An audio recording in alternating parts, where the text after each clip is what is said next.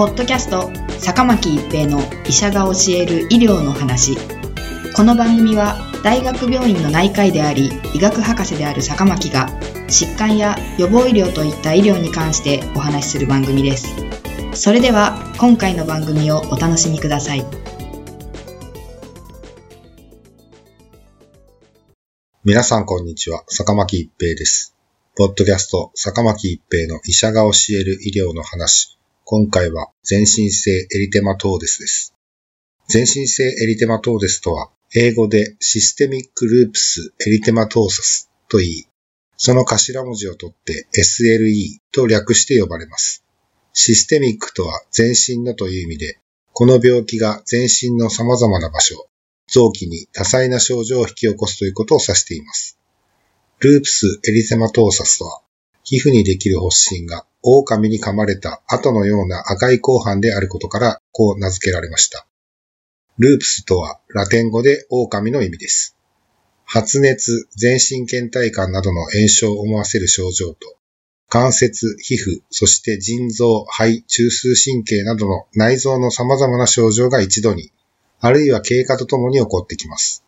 その原因は今のところ分かっていませんが、免疫の異常が病気の成り立ちに重要な役割を果たしています。頻度としては日本全国に約6から10万人程度の患者さんがいると考えられています。2013年に SLE として難病の申請をしている方は61,528人ですが、申請をしていない方、医療機関に受診していない方などを含めると、10万人程度の人がこの病気を持っていると推定されています。たくさんの人種が生活しているアメリカ合衆国での調査によると、この病気は白色人種には比較的少なく、アフリカ系アメリカ人などの有色人種に多いと言われています。ある特定の地域での発生も報告されていますが、日本においては地域差などは見られません。平均すると男女比は1対9ほどで圧倒的に女性に多い病気です。中でも生理が始まってから終わるまでの期間に多く、子供、老人では逆に男性と女性の差が少なくなります。すべての年齢に発症します。子供を産むことのできる年齢、特に20から40歳の女性に多いとされています。最近発症年齢がやや高齢化してきていると言われています。多くの研究が世界的に行われていますが、残念ながら今のところはその原因は分かっていません。ただ、自分自身の体を免疫系が攻撃してしまう病気です。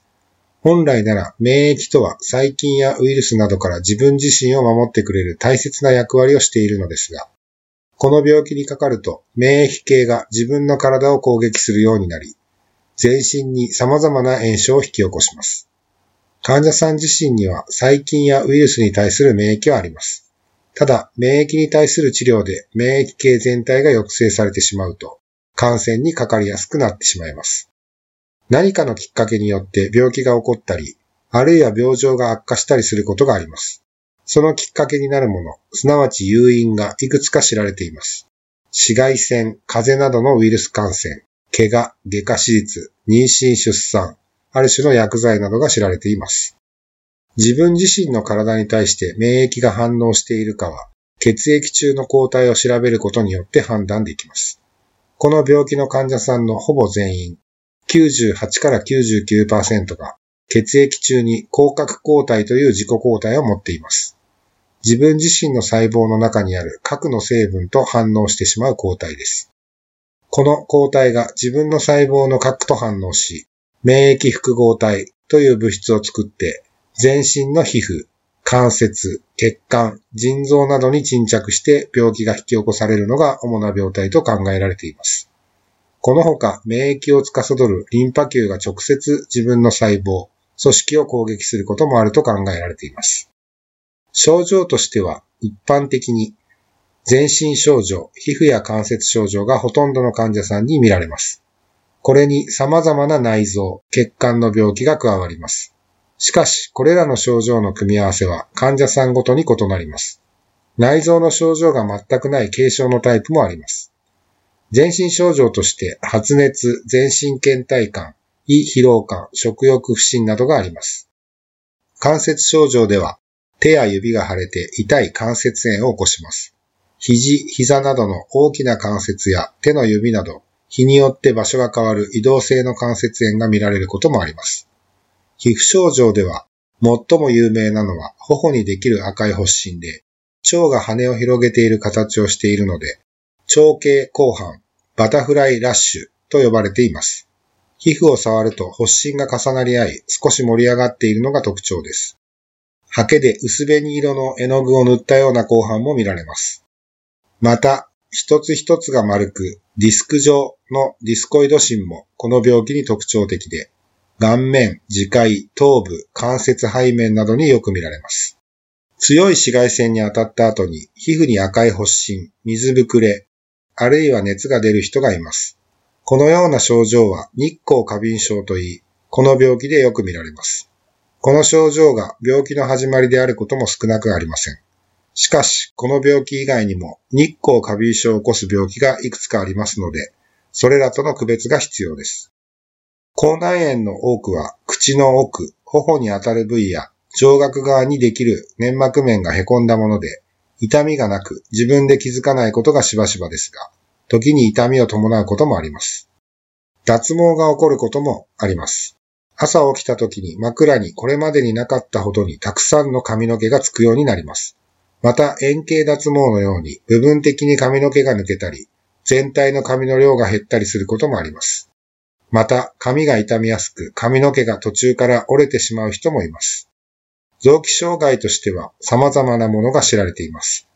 すべての症状が起こるわけではなく、一人一人によって出てくる症状、障害される臓器の数が違います。全く臓器障害のない軽症の人もいます。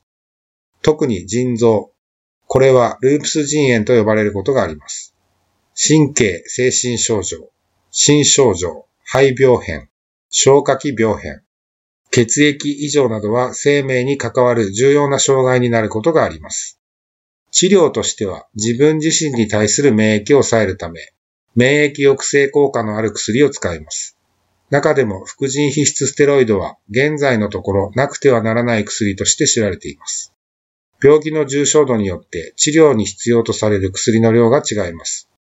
この副腎皮質ステロイドは、腎臓の上にある副腎の副腎皮質という場所から出ているホルモンを科学的に作ったもので、代表的なものはプレドニゾロンです。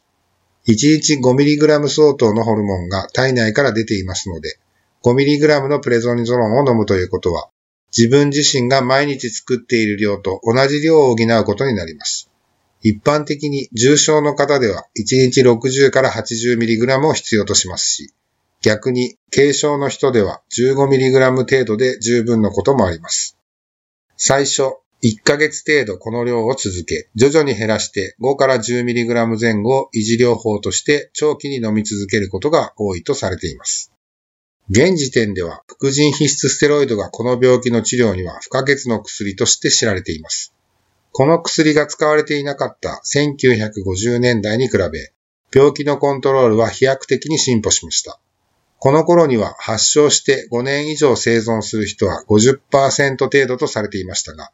現在では95%以上にまで改善しています。しかし、病形によってステロイドの効きやすいものと効きにくいものがあります。免疫抑制剤が使われるようになって、病気のコントロールはさらに良好になってきています。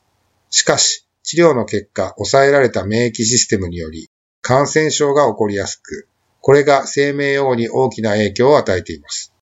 そしてこれらの欠点が少ない、より理想的なお薬の開発が望まれます。